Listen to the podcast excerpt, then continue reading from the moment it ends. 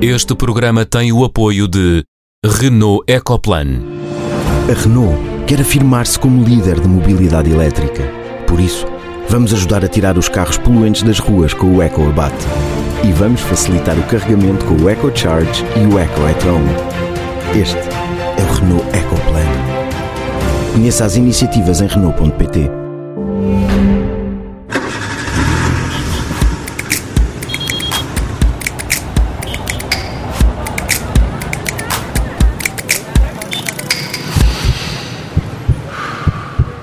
Bem-vindos ao Som Ambiente, esta semana sobre o Orçamento do Estado para o próximo ano. A Catarina Grilo, a Sofia Guedes Vaz e o António Paula Soares dedicaram parte dos últimos dias a ler o documento e há sublinhados a fazer. Serão de aprovação ou condenação? Já vamos saber.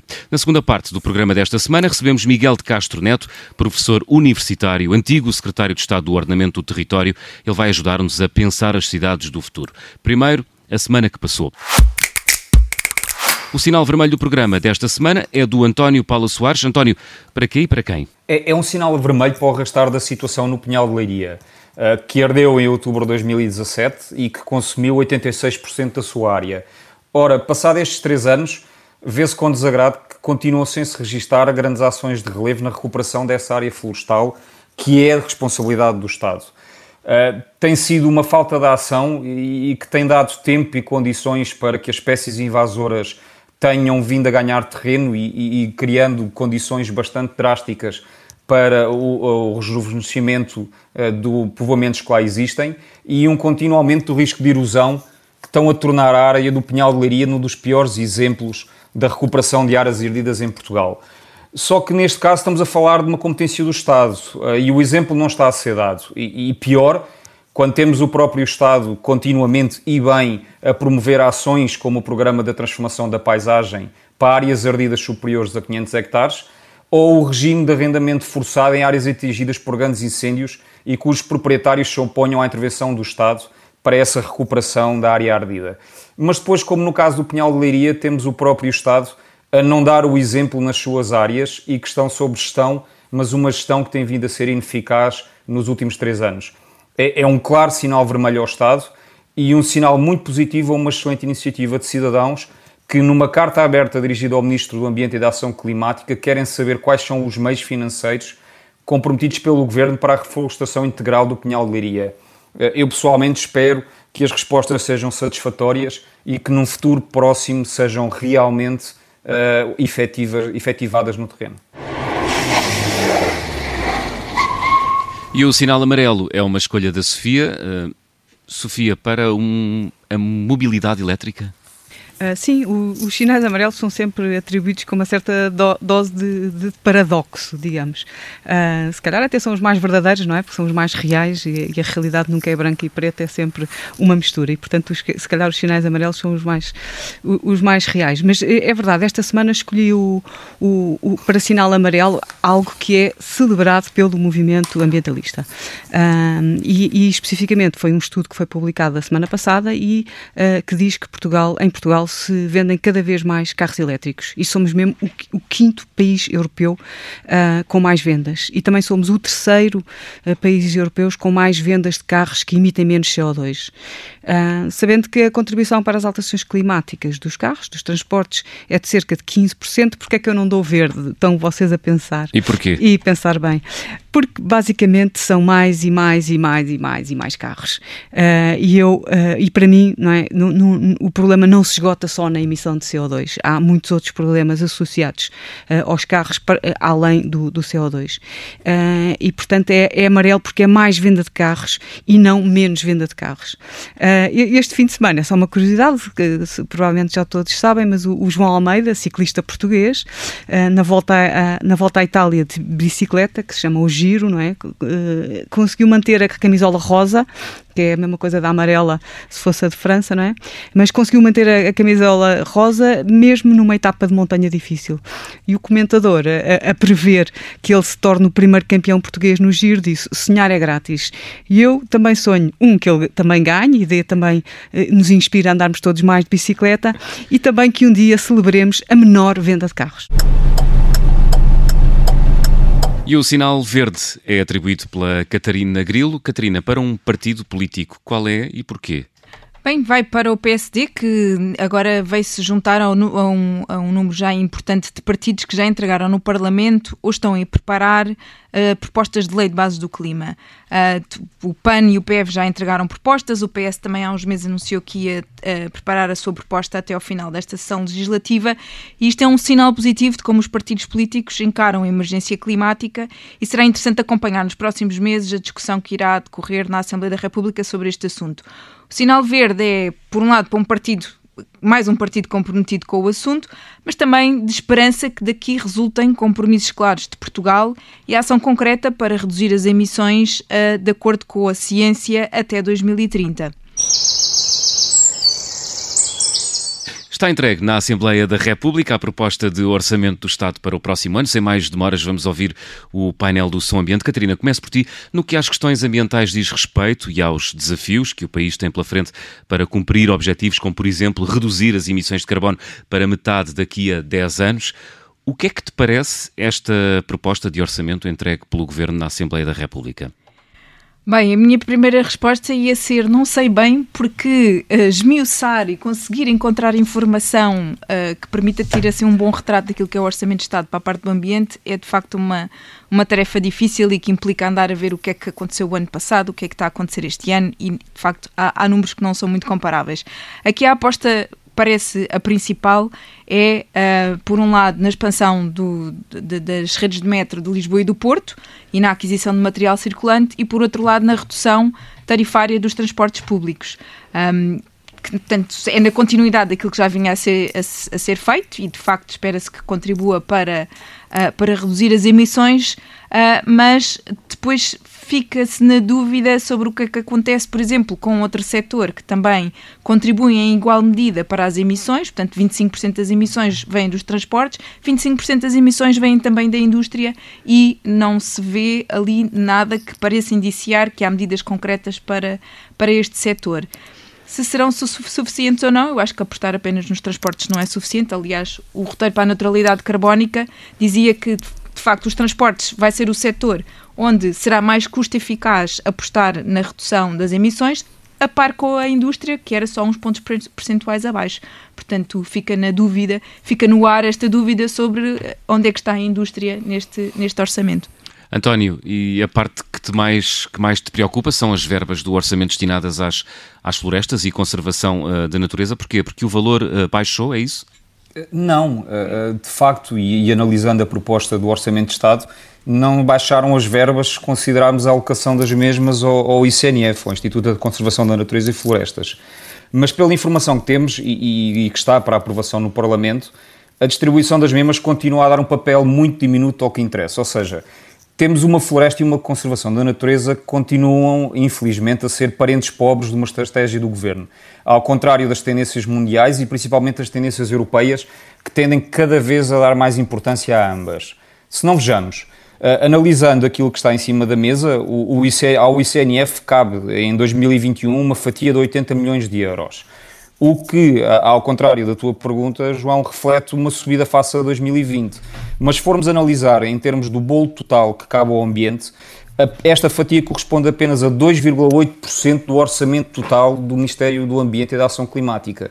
E analisando ainda melhor, se formos a ver estes 80 milhões de euros que cabem ao ICNF, 78,8% estão destinados à recuperação e resiliência das florestas e, sobretudo, para prevenir incêndios florestais, em que os restantes 22,2% vão para a conservação da natureza e da biodiversidade e também para esta nova responsabilidade do ICNF, que está ligada ao bem-estar dos animais de companhia. Ou seja, na minha opinião pessoal, se estivéssemos eh, aqui nos sinais do som ambiente, eu daria claramente um sinal amarelo pois vejo reforçadas as minhas dúvidas sobre o desmantelamento do Ministério da Agricultura e a passagem de algumas pastas para o ambiente, onde as mesmas apenas representam 2,8% do orçamento consignado ao ambiente. A conservação da natureza e as florestas, a meu ver, mereciam e deviam ter mais importância, sendo que a incrível parte diminuta de 16,9 milhões para a conservação da natureza e da biodiversidade mostra uma falta de aposta recorrente do governo neste tema. É, é isto preocupa-me, eh, pois as florestas foram para o ambiente com pompa e circunstância e a promessa de serem elevadas na importância dentro do governo. E agora vejo com esta proposta que não é bem assim, ou seja, eu vejo que se dá uma relevância à prevenção dos fogos, mas falta claramente para mim uma fatia que devia ser significativa e aplicada à mitigação e adaptação às alterações climáticas na floresta, o apoio à produção florestal, estudos e inovação. E eu realmente, com esta dotação orçamental, duvido que exista essa aposta por parte do Governo. Encontras alguma explicação para isso? Uh, encontro a explicação de que realmente continuamos, ao longo dos anos, a, a tentarmos nos prevenir dos incêndios florestais e não ver a floresta como um todo ou seja, continua-se a ver as florestas apenas como um problema da prevenção uh, e não se analisa, apesar de se falar muito e bem uh, no que é que tem que ser a, a revolução dentro da floresta portuguesa, continua só a pensar em remediar uh, o problema dos incêndios florestais e não se olha para a floresta como um todo, e, isso é, é preocupante. Uhum. Sofia, o Orçamento do Estado para o próximo ano compatibiliza esta necessidade de responder à urgência sanitária que vivemos com a urgência da adaptação às alterações climáticas, que são um dos desafios, e temos-lo dito aqui várias vezes, um dos maiores desafios, se não o maior desafio que temos pela frente? Um, pois, como a Catarina disse, eu não, não, não, não consegui ver bem no, no orçamento. Mas eu tenho, eh, bem como disse no sinal eh, amarelo, eh, sonhar é grátis, não é? Como, como dizia de facto o comentador quando o João Almeida vai ganhar ou não o giro, e sonhar, como sonhar é grátis, eu dou-me dou ao luxo de o fazer. e de facto o que eu quero não é mais dinheiro para mais para crescer o país e mais infraestruturas e mais coisas. O que eu quero de facto é melhor gestão, mais transparência e que as pessoas se, se comecem a, a, a, consciencializar que temos que ter menos e fazer menos. Uh, e só assim é que se combatem as alterações climáticas, porque senão são sempre pozinhos, como, como diz o, o, António. Isto vão ser, enquanto nós não mudarmos o, esta trajetória de obsessão com o crescimento económico, uh, tudo vai ser sempre pozinhos uh, relativamente às alterações climáticas. E nós vimos com a pandemia, ai, agora o ambiente vai ficar, vai, isto melhorou tanto o ambiente, vamos aprender e acaba, acaba o, o, o confinamento e voltamos imediatamente onde, onde estávamos antes do confinamento. Portanto, todo, todo o investimento que devia fazer, que nós devíamos ter, se calhar era uma mudança de cultura e pensar como é que as nossas instituições podem suportar um país que não cresça economicamente tanto e as pessoas todas tenham menos, tenham mais bicicletas e menos carros, tenham mais tempo livre e tenham que se. É sonhar, eu sei, mas e é uma utopia, eu sei, mas, uh, mas de qualquer maneira quero dar esse, quero dar esse cunho, quero dar que as pessoas pensem sobre isso, mesmo que não, não aconteça. Mas um, realizar um orçamento do Estado implica fazer escolhas, não é? E mudar para esse registro económico que tu defendes implica escolher. Uh, que escolhas é que tu farias num orçamento do Estado uh, que, hipoteticamente, entregarias na Assembleia da República se fosses Ministra do Ambiente e da Ação Climática? Eu, por, por, exemplo, eu acho que nós. É um desafio, é um desafio é um, complicado. É, é, um desafio e se eu fosse capaz de responder, se calhar era convidada para ser ministra. e acho que nunca, nunca o vou ser, portanto, estou li, livre disso. Mesmo que davas, fosse, não, davas, não aceitava. davas incentivos para a compra de bicicletas? Uh, sim, não, mas isso não é, não é suficiente, é muito mais do que isso, não é? É, é de facto é uma, uma outra atitude uh, perante, perante a vida uh, e perante a vida material que nós temos. Portanto, é muito mais do que as bicicletas. As bicicletas também são só um pormenor de um estilo de vida que nós devíamos uh, pensar uh, de novo. Temos uma, uma temos tempo, no, porque no fundo eu acho que mais tarde ou mais cedo, e nós vamos ter agora se calhar uma segunda fase de um confinamento, se calhar não total, mas, mas parcial, em que a economia vai outra vez, eh, ou vai finalmente se calhar dar aqui um mergulho imenso. Um, e nós não, não estamos a ter as instituições preparadas para um país que uh, tenha menos dinheiro. E devia ser possível. Uh, se, se, houvesse uma melhor gestão, e então no Estado vê-se imenso isso. Eu acho que aquilo que o António disse vem, vem, vem um bocadinho nesta cena. Nós aqui falamos de milhões e de mil milhões, e eu, quando olho para estes números, não é? De uh, eh, 3 mil milhões, uh, nem, nem tenho a noção o que é que se pode fazer com 3 mil milhões. E com a bazuca que vem de, de, de, da Europa, mais não sei quantos milhões e milhões e milhões. E o que é que se vai fazer este dinheiro? A maneira, real, não é estas. Porque isto são rúbricas, não é? Eu olho para o orçamento e são rúbricas que não me dizem nada, porque não me dizem que depois, uh, se eu quero contratar um homem para ir plantar não sei o quê, ao, ao Pinhal de Leiria, não posso como dizia o António, e se eu não posso fazer isso, não me interessa se, se, é um milhão, dois milhões ou dez milhões. Portanto, o que eu quero é melhor gestão, melhor transparência, se calhar mais autonomia às instituições do Estado que sabem o que é que podem fazer e como é que as coisas podem resolver, uh, mais isso do que mais milhões e mais milhões. António. Não, eu, de facto, eu, eu, eu concordo com, com, muito do que, do que a Sofia está a dizer e acho que aqui há, há de facto uma questão de, de gestão. E, e eu preocupa-me, como disse há bocado, uh, olhar para um, um orçamento uh, do Ministério do Ambiente e da Ação Climática e ver um valor menor do que 3% para a floresta e para a conservação da natureza. E acho que isto é grave, quer que seja para a floresta, quer que seja para a conservação da natureza. Nós estamos constantemente, e tem sido importantíssimo, o debate europeu do papel que a floresta vai ter na, na, no combate às alterações climáticas uh, e, e, depois temos aqui uma, uma, uma versão tão redutora uh, do que é que é a aposta do governo na parte florestal, uh, que não deixa de ter valores, claro, claro que tem valores, mas mesmo esses valores é, é, é única e exclusivamente para a prevenção de incêndios florestais. E eu isto realmente é, é a tal questão da gestão que a Sofia falava, que eu acho que falta aqui, ou seja, estamos constantemente a tentar remediar em vez de planificar e em vez de, até mesmo eu não digo que tenha que haver um apoio direto do Estado, mas deveria de haver de facto uma aposta em políticas uh, que sejam privadas ou que sejam públicas para que de facto a floresta e a conservação da natureza em Portugal comecem a ter uma, uma importância maior ao nível do governo. E, e, eu sinceramente achava que quando houve uma série de pastas que saíram da agricultura para o ambiente, que poderia dar-se esse passo, mas agora estou com, com enormes dúvidas que realmente isso seja possível. Mas, oh, António, esse passo já foi dado há mais de 5 anos. Uh, da, da, das florestas para, da, ou da, da, agricultura para as florestas. A primeira vez que a agricultura, aliás, até de, no, no, primeiro governo do Passos Coelho, o, o, a agricultura uh, fundiu-se com, com, com, com, com, o mar e com, e com o ambiente. Uh, portanto, não é assim, não é assim novo. Mas pronto, precisam de dinheiro, claro que precisam de dinheiro, não é isso que está em causa. Uh, e esta, mas, é, mas esta é só esta mágoa que as pessoas da agricultura têm. Ai, cada vez que as coisas vão para o ambiente é mau. Não necessariamente. o que eu disse foi que exatamente que poderia, parecia haver uma aposta mais forte do governo na parte das florestas, e o que é certo é que quando vemos o orçamento de Estado alocado às florestas, eu não vejo essa aposta. Não, vês essa, não vês é na conservação da natureza, era o que tu estavas a dizer há bocado.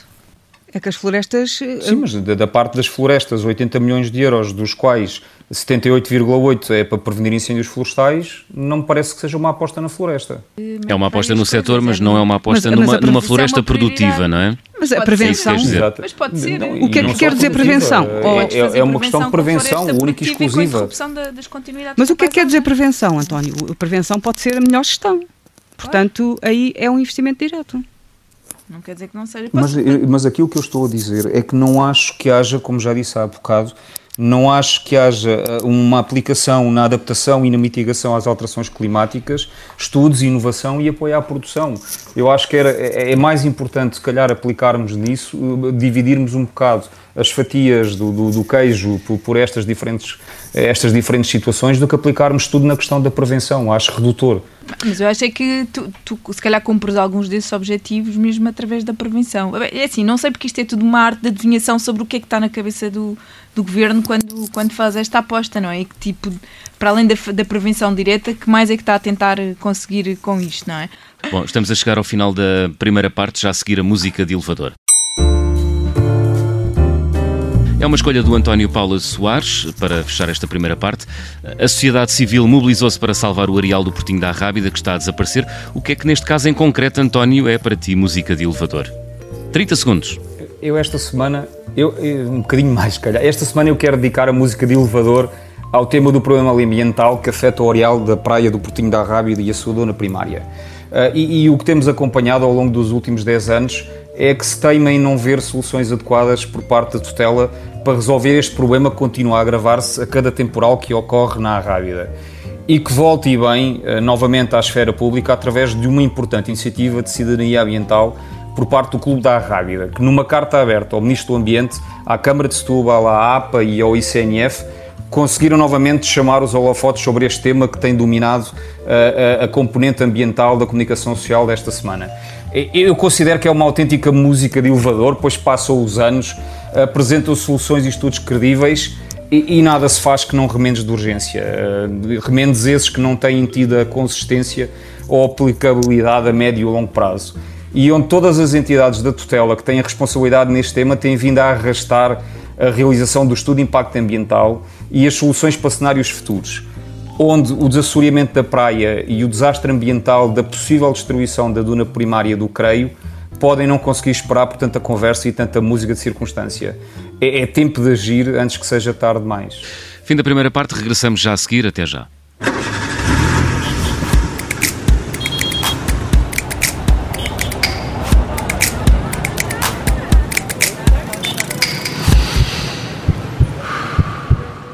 Segunda parte de Som Ambiente é nosso convidado Miguel de Castro Neto, professor universitário, coordenador da pós-graduação em Smart Cities na Universidade Nova de Lisboa e dirige também o Nova Cidade Urban Analytics Lab, unidade criada para pensar a construção das cidades a partir de factos.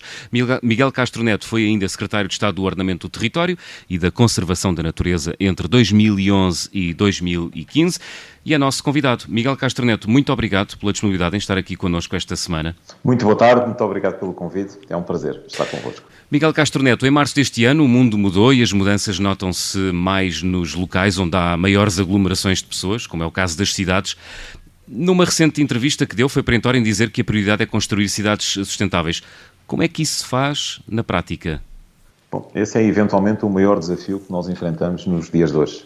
Eh, não só pela crescente concentração de pessoas nos espaços urbanos, mas também por os novos desafios que não param de surgir e de nos surpreender. Nós, durante muito tempo, pensávamos em construir cidades inteligentes e sustentáveis, e a sustentabilidade, digamos assim, era a principal preocupação face à necessidade de responder à emergência climática, mas não deixa de ser curioso que no, o objetivo do desenvolvimento sustentável número 11, que era é dedicado, o título é eh, cidades e comunidades sustentáveis, não deixa de ser curioso que estão lá quatro, quatro preocupações.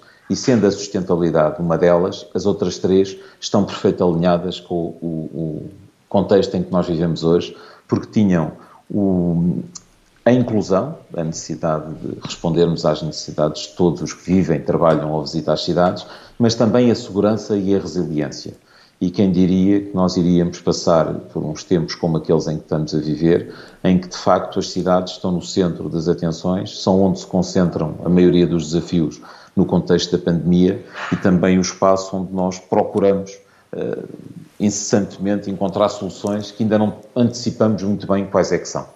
Oh Miguel, em julho deste ano uh, escreveu um artigo exatamente sobre os desafios da mobilidade urbana face ao Covid que desafios e oportunidades é que a pandemia veio criar de modo a tornar as cidades mais sustentáveis?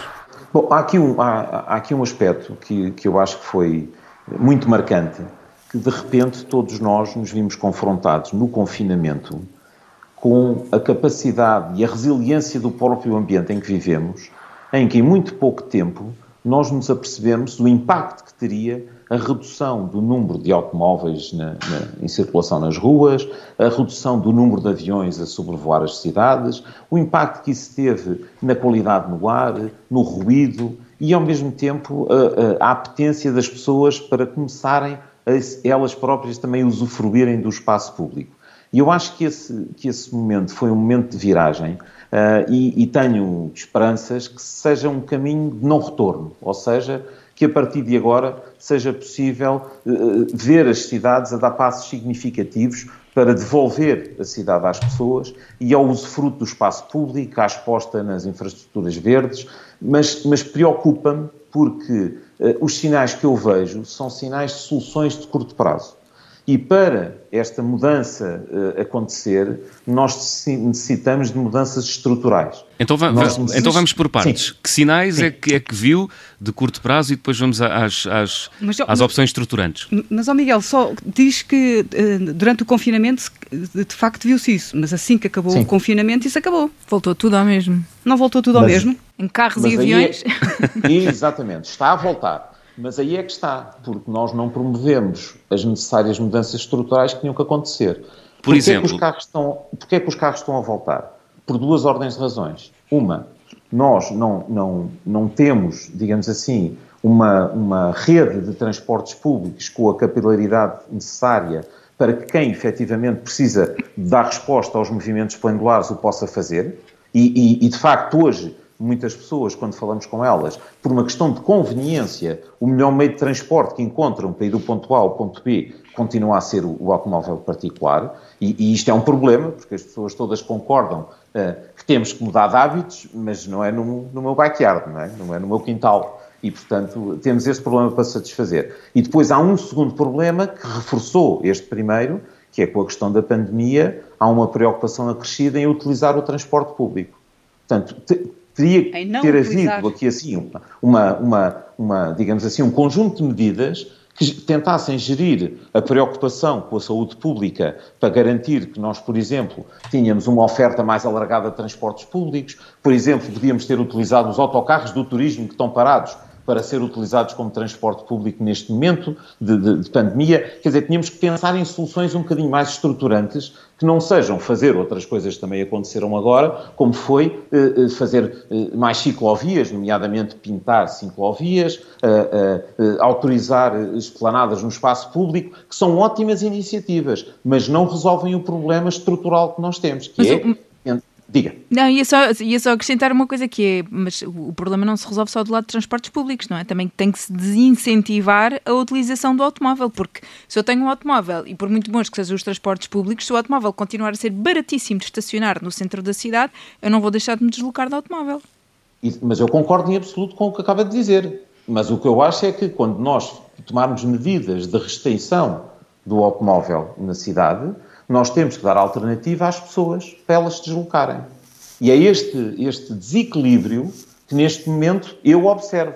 Na minha opinião, nós tínhamos que fazer um esforço muito maior de, de oferecer alternativas de transporte para, para podermos condicionar o, o, o, transporte individual e o automóvel na cidade. Porque o que nós temos, obviamente nós podemos fazer isso, mas hum. o que nós temos é o que constatamos e observamos, que é uma resistência imensa das pessoas a, esse, a isso acontecer. Mas Porquê? Porque, porque, porque as pessoas têm carros. As pessoas claro. utilizam carros. Mas quando e, portanto, é que é suficientemente bom? Quando é que, quando é que, qual é o nível? Alguém alguma vez pensou nisto? Qual é que é o nível suficientemente bom de rede pública de transportes ou de rede de transportes públicos para se justificar então desincentivar fortemente o, o carro. É que há, há, muito tempo que falamos de, de não é? a melhoria dos transportes eu, públicos eu, e tem havido uh, melhorias significativas nos últimos tempos, houve a redução tarifária, etc. Mas quando é que é suficientemente bom para se desincentivar o carro? É que isso eu não vejo a acontecer. Tem toda a razão, mas diga-me lá, conhece números? Sobre o, o, que está a acontecer? Não, eu estava à espera que o Miguel pudesse responder.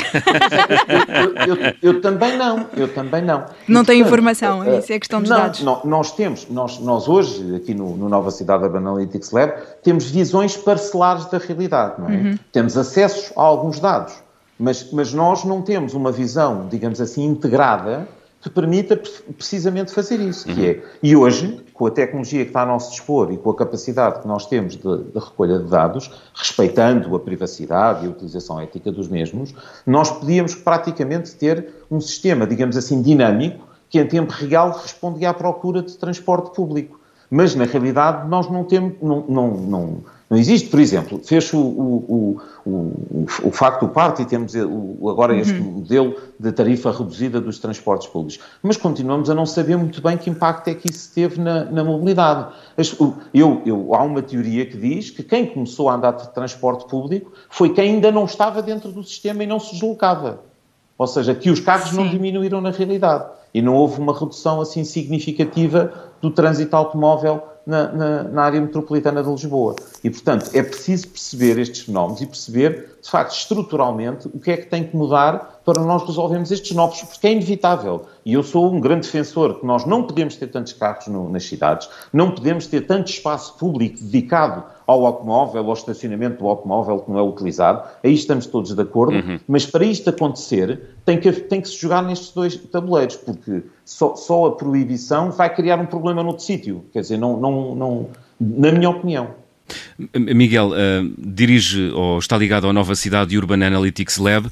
De que forma é que a tecnologia pode ajudar uh, nisso uh, que temos estado a falar aqui na segunda parte do som ambiente? Melhorar a rede de transportes públicos em Lisboa e nas grandes cidades portuguesas e retirar automóveis do centro da cidade. O que Bom, é que nós sabemos e que tecnologia é que existe nesta altura que possa ser implementada no sentido de se conseguir esse feito?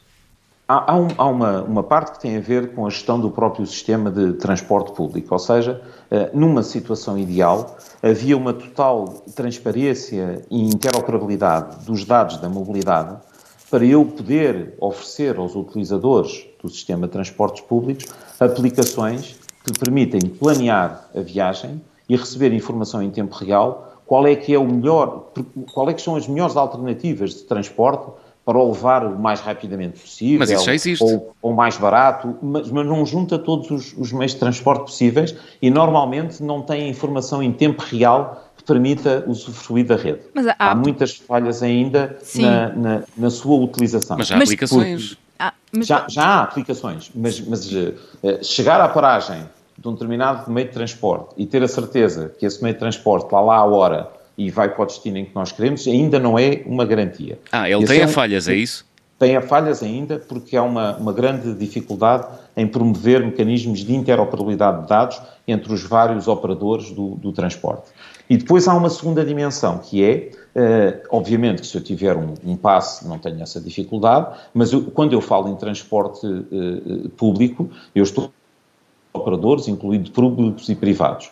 E eu poderia ter uma aplicação que me eh, levava a pagar, a transação do pagamento da viagem, não deveria ser feito com uma app operador ou operador, mas deveria também, na parte transacional, haver uma interoperabilidade entre operadores. E isto é como é que o sistema poderia funcionar. Depois há outra dimensão, que é o conhecimento da realidade, para garantir que nós oferecemos o transporte efetivamente onde a procura existe. E para isso, nós não deveríamos ter, como acontece hoje, carreiras que são estáticas, assim, digamos assim, no tempo, uh, uh, carreiras que muitas delas não reagem a alterações, por exemplo, como da meteorologia, como, como, nós estamos a ver hoje, em que devia haver todo um maior dinamismo da, do funcionamento da própria rede. Mas isso levanta-nos a um dos grandes desafios que nós enfrentamos hoje, que é, durante muitos anos, nós tivemos a ambição um, de, de, dos dados abertos, que era que a administração libertasse os dados que tinha, porque os dados que lá estavam tinham sido, na realidade, produzidos com o orçamento do Estado, portanto, com, com o contributo dos contribuintes, devolvesse o seu valor e fosse colocado à disposição da sociedade para ser utilizado nos mais diversos processos de planeamento e gestão da, da, da realidade que nos rodeia. Hoje, o desafio é muito maior porque a maior parte dos dados que podem permitir fazer esse exercício já não estão na esfera pública, estão na esfera privada são empresas privadas que detêm hoje um conhecimento, digamos assim, do metabolismo da cidade que é absolutamente extraordinário. Pode dar-nos alguns exemplos, Miguel? Posso dar. Hoje, hoje em dia eu posso, eu, eu consigo fazer heatmaps da deslocação de pessoas no espaço e no tempo com os sinais dos telemóveis. E mais uma vez são dados agregados, não são dados individuais, eu não sei quem é que são as pessoas. Uhum. Ou, ou, consigo, consigo, por exemplo, com os dados da, da CIBS, do, do, da Sociedade Interbancária de Serviços, que sabe onde é que decorrem as transações, onde é que elas são feitas. E, portanto, eu sei onde é que, eh, eh, se os restaurantes estão, estão com mais ou menos procura, os hotéis, eh, onde é que as pessoas estão, efetivamente, a fazer transações. Portanto, era agarrando, era agarrando nesses dados todos, agregá-los e desenhar uma rede de transportes consoante uh, os mapas de calor gerados por esses dados, não é? Exatamente. Se há muitas pessoas uma, na ponta uma, do Conselho, é para lá que temos que dirigir os autocarros à hora que as pessoas lá estão, é isso? Exatamente. Eu, eu posso dar uma última nota por causa disto dos dados, que não deixa de ser curioso. Um dos melhores, digamos assim, termómetros do, do, que decorreu deste contexto de Covid que as cidades encontraram foi a produção de lixo, para perceber onde é que as pessoas estavam. Portanto, se as pessoas estavam confinadas ou não estavam confinadas, com base como é, o que é que aconteceu nas alterações dos padrões de, de, produção de lixo em toda a cidade. Porque esse dado era algo que está em posse do município. Sim, mas eu, esta, esta ideia de que conseguimos uh, gerir a realidade com apps e com dados, uh, para mim é sempre um bocadinho redutor, porque eu, eu sei, eu, quer dizer, não tenho a resposta, mas eu sei porque é que as pessoas andam de carro, não é? Não preciso uhum. de grandes apps para a pessoa deixar, nem preciso, se calhar, de investir tanto em, em transportes públicos, porque as pessoas, para já, os carros são quase uma, uma extensão delas próprias, não é? As pessoas adoram os seus carros e às vezes até lhes dão nomes e tudo, não é? Uh, e depois há o conforto uh, do carro. Portanto, há aqui uma série de coisas que nós já sabemos porque é que as pessoas são agarradas uh, Mas... ao, aos seus carros. E não são os dados uh, que, vão, que me vão ajudar a mudar de, de determinadas mentalidades. Mas esse, porque esse o... apego ao automóvel esse conforto, essa extensão, esse também esse sinal de sucesso que é ter um automóvel. É por isso mesmo é que se nós conhecermos bem a realidade e se nós conseguirmos colocar alternativas de facto sejam convenientes para as pessoas, elas poderão mudar. Eu não tenho a certeza que as alternativas cheguem, não é? Porque onde há alternativas as pessoas não as apanham. Portanto, eu acho que é mais uma mudança cultural. E por isso eu, eu, tô, eu estaria menos interessada em dados e mais interessada quase em psicologia, em sociologia, em antropologia, para saber como é que nós podemos falar às pessoas e elas sejam sensíveis. Porque, bem, eu também sou um bocadinho aversa a dados e a aplicações e, e sou incapaz de ter aplicações, nem, nem o Uber tenho na, na, no telemóvel. A, a prefiro mandar parar um táxi e se esperar mais pelo táxi não me importo. E se, não, há coisas que eu não me importo só para não estar ligada à máquina permanentemente. Mas pronto, já sou velha. Uh, mas, uh, mas esta ideia de que se nós uh, conseguirmos ter tudo cheio de aplicações e dados e em tempo real, em tempo real somos capazes de decidir, dá-me dá tanta entropia, acho que os sistemas vão ficar eu, tão entrópicos. Mas mais do que eu, o tempo eu, real, se calhar é previsibilidade, não é? Pois, não, eu estou aqui, eu estou aqui a exagerar. Miguel vai achar que eu sou é assim, australopiteca. não, não, mas... não acho nada. Não acho mas, se calhar, mas se calhar, não faço juízo nenhum. Mas se calhar é, é isso, saindo aqui em defesa do Miguel Castro Neto, Sofia, se calhar é isso que permite otimizar recursos, ou não? Mas pois, sim, é, sim, permite, sim, claro. É, eu estou assim, aqui também um bocadinho a, a exagerar. A ser provocadora. A ser provocadora. Exato. Eu, eu, eu, posso acrescentar o seguinte, que é, eu, eu, muito bem, eu concordo, acho que cada um tem o direito de, e a liberdade de escolher o que é que quer ou não quer utilizar, só o que eu acabei de escrever é a realidade que existe. E, portanto, nós não a utilizarmos a nosso favor para garantir que nós conseguimos responder a um dos maiores desafios que a humanidade enfrenta, que é nós temos que, que, que, diminuir a utilização de recursos, nós temos que ser muito mais eficientes e, no, e nós temos que garantir que estão todos dentro do, do, do, deste, deste processo uhum. e as pessoas alteram os seus hábitos, os, os seus comportamentos.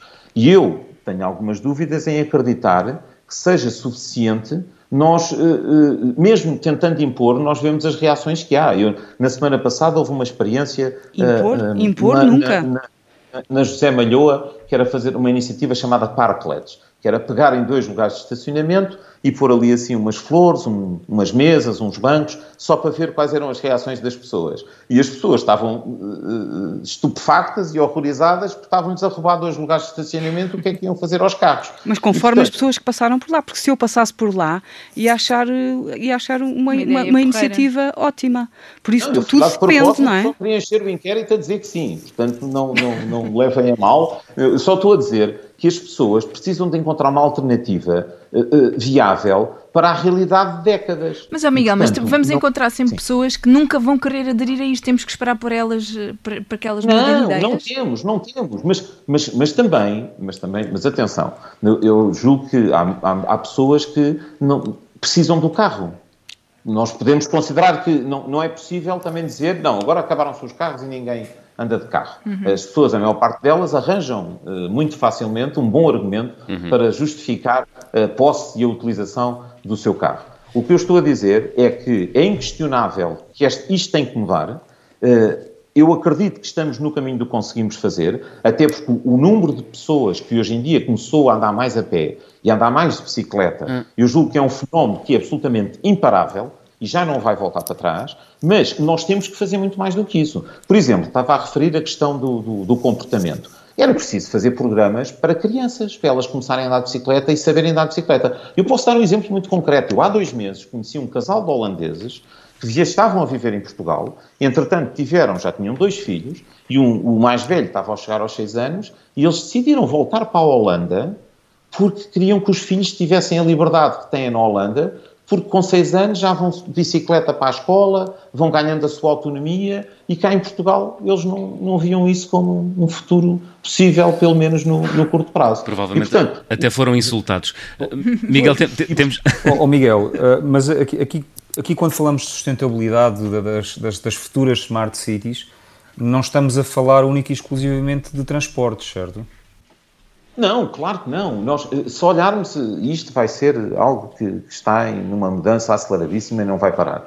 Se olharmos agora para os próximos programas ao nível da União Europeia, desde o, o Green Deal, o Next Generation EU, o Horizonte Europa, nós temos lá questões relacionadas com o ambiente, com mobilidade, mas, por exemplo, com edificado, com a necessidade de melhorar a eficiência energética no edificado, que é responsável pelo consumo de 30% da, da, energia das cidades, e, portanto, nós estamos a falar de um, de um desafio muito maior do que apenas a, a, dimensão da mobilidade. O que acontece é que a mobilidade é, digamos assim, um, um, um problema estrutural das cidades, e é eventualmente aquele que tem mais impacto em mais, em mais, dimensões da cidade. Sem falar ainda algo que eu julgo que já abordaram aqui no programa, que é nós ainda só estamos a falar de, de um movimento de pessoas, não é?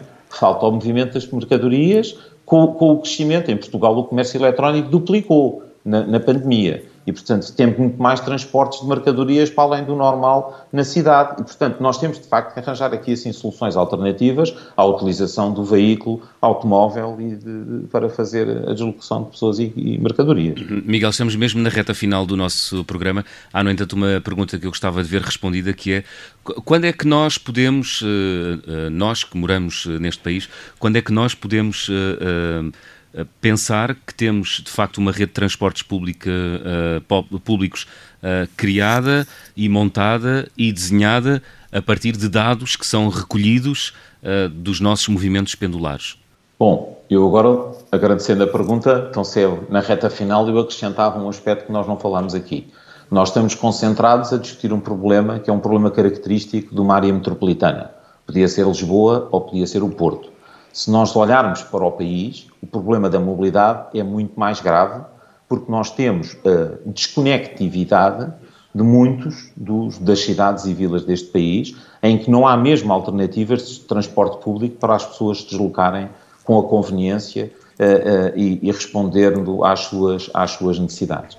E, portanto, eu julgo que nós ainda temos um caminho bastante longo pela frente, temos a capacidade de planeá-lo da melhor forma possível, porque temos a tecnologia e temos os dados para o poder fazer. Resta-nos agora nós aproveitarmos as oportunidades que estão à nossa frente para construirmos um futuro diferente em que efetivamente o transporte público seja privilegiado e responda às necessidades de quem vive, visita ou trabalha nas nossas cidades. E quando é que isso poderá acontecer?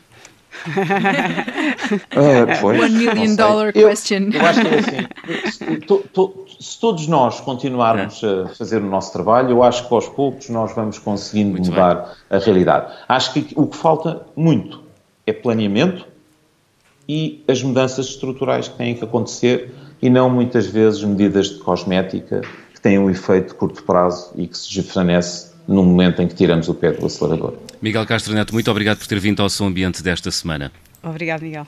Obrigado. obrigado. Obrigado, Miguel. António, Catarina e Sofia, temos encontro marcado para a próxima semana. Até lá. Até lá. Adeus.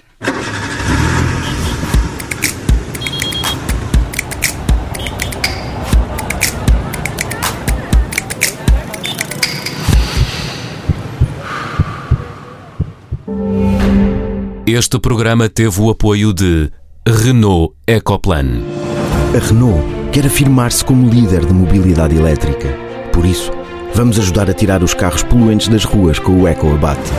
E vamos facilitar o carregamento com o EcoCharge e o EcoEtron. Este é o Renault Ecoplan. Conheça as iniciativas em Renault.pt.